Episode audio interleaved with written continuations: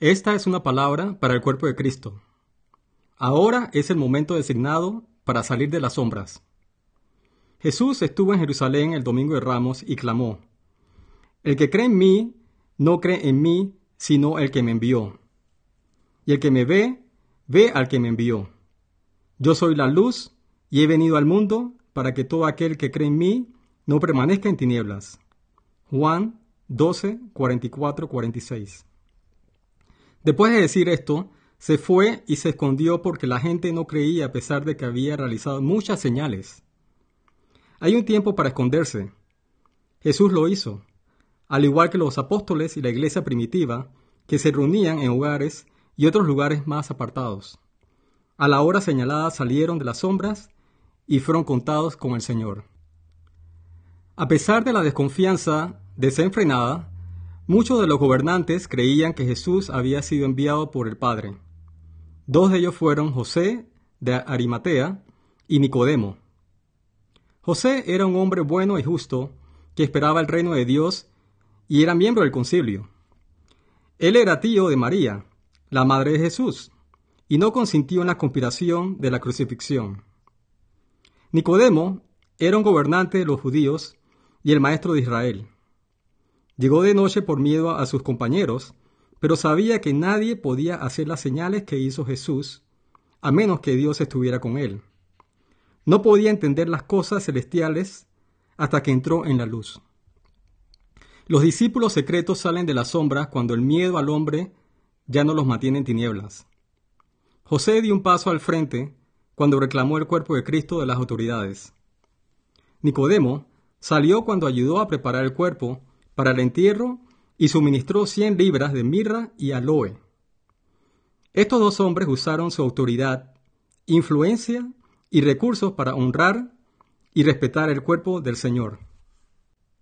Hay ciertas personas que nunca creerán, no importa cuántas señales y prodigios se realicen. Sus corazones son duros y sus ojos ciegos. Isaías, el profeta, predijo un tiempo en que la gente no podría creer. No podían creer porque no querían confesar a Jesús como el Hijo de Dios. En los días de Jesús, no confesarían por temor a ser expulsados de la sinagoga.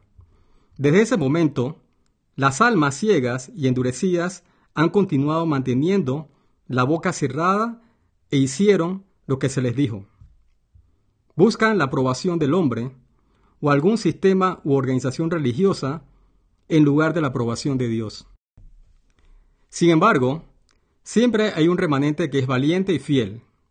Son la sal de la tierra, dispuestos a viajar sobre mares agitados, en botes de pesca, o vadear ríos crecidos y caminar tres días para escuchar la palabra, tener comunión, ser ministrados y recibir comida. Créame, he sido testigo de esto de primera mano. Se incluyen discípulos secretos con autoridad, influencia y recursos. Serán los José y Nicodemo de nuestros días. Declamarán el cuerpo de Cristo de las autoridades civiles y religiosas. Lo prepararán para resucitar en el último de los últimos días. El remanente no será la gente que esperas. Probablemente no asistan a la iglesia. Algunos tendrán miedo y tendrán que encontrar el valor para dar el primer paso. Otros no tendrán miedo y solo buscarán la aprobación de Dios. Procederán de todos los niveles de la sociedad y etnia y hablarán una variedad de idiomas. Estarán escondidos bajo la sombra de la mano de Dios y vendrán a la luz en los momentos señalados. El próximo gran despertar será un renacimiento espiritual que llamará al cuerpo de Cristo de regreso al modelo de la iglesia original. Entonces, ¿qué es el renacimiento? La iglesia abandonará el modelo empresarial y volverá a ser una familia. Los discípulos se formarán en grupos pequeños para que puedan discipular a otros.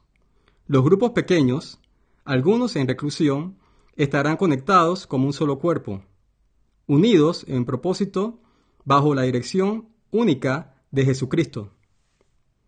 Los discípulos una vez más seguirán los pasos de Cristo y sufrirán las consecuencias sin importar el costo.